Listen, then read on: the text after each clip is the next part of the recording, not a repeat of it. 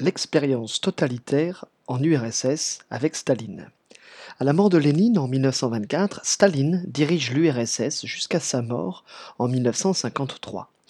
L'URSS, un pays communiste avec l'étatisation de l'économie. L'URSS est un pays communiste, c'est-à-dire que c'est une idéologie d'extrême gauche dans les années 1930. L'économie est étatisée, c'est-à-dire qu'elle est complètement contrôlée par l'État, avec les nationalisations. Les entreprises sont nationalisées, c'est-à-dire qu'elles appartiennent à l'État qui les dirige. La propriété privée est supprimée.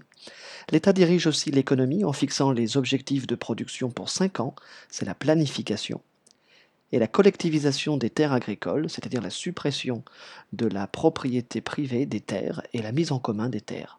Les paysans euh, riches, les koulaks, qui résistent à cette, à cette collectivisation, sont exécutés ou déportés dans les camps du goulag.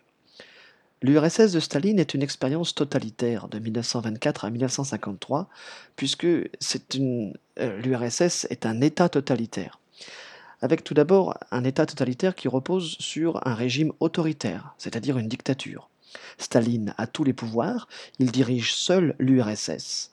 Lors des procès de Moscou en 1936-1938, il fait arrêter les membres du Parti communiste et les dirigeants de l'économie qui pourraient contester son autorité.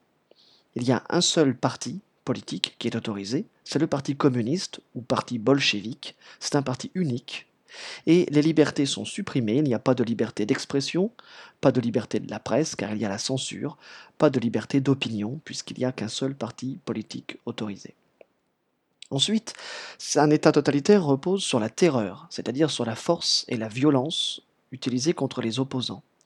La population est surveillée par une police politique, le NKVD, chargé de traquer les opposants politiques, et ces opposants sont arrêtés et éventuellement déportés dans des camps de concentration, les camps du Goulag, souvent situés dans le froid sibérien. En 1937-1938, pendant la Grande Terreur, environ 800 000 personnes sont exécutées dans toute l'URSS. Près de 1 500 000 personnes sont arrêtées par la police politique, puis déportées dans un camp de concentration du goulag. Enfin, un État totalitaire repose sur l'encadrement de toute la société, c'est le contrôle des esprits. La propagande est partout. Pour contrôler les pensées des soviétiques, c'est-à-dire les habitants de l'URSS, euh, au travail, dans les loisirs, au cinéma ou à l'école, eh bien, les thèmes majeurs de la propagande sont surtout le culte de la personnalité, c'est-à-dire l'adoration de Staline, surnommé le petit père des peuples, mais aussi sont mises en avant les réussites du communisme et la grandeur de l'URSS. Et puis la population est encadrée dans des organisations communistes dès l'enfance, les jeunesses communistes, les jeunes pionniers, les comsomol. Il s'agit de créer de bons communistes et de bons citoyens. Voici quelques définitions en lien avec cette partie du chapitre. D'abord, communisme, c'est une idéologie qui veut créer une société égalitaire, sans classe sociale ni propriété privée.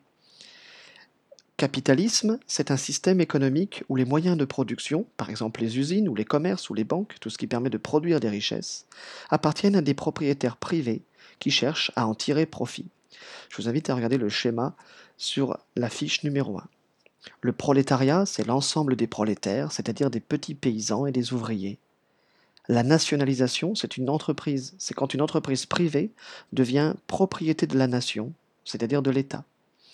La collectivisation des terres, c'est la mise en commun des terres agricoles dans de grandes exploitations collectives appelées les kolkhozes.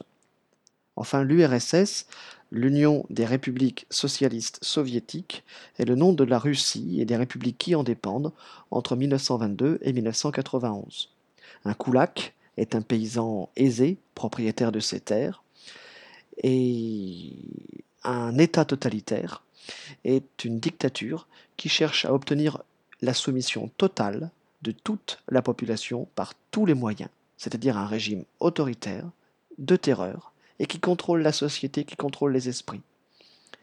Et j'ai parlé enfin du culte de la personnalité, qu'on dit aussi culte du chef, c'est quand on organise l'adoration du chef par la propagande.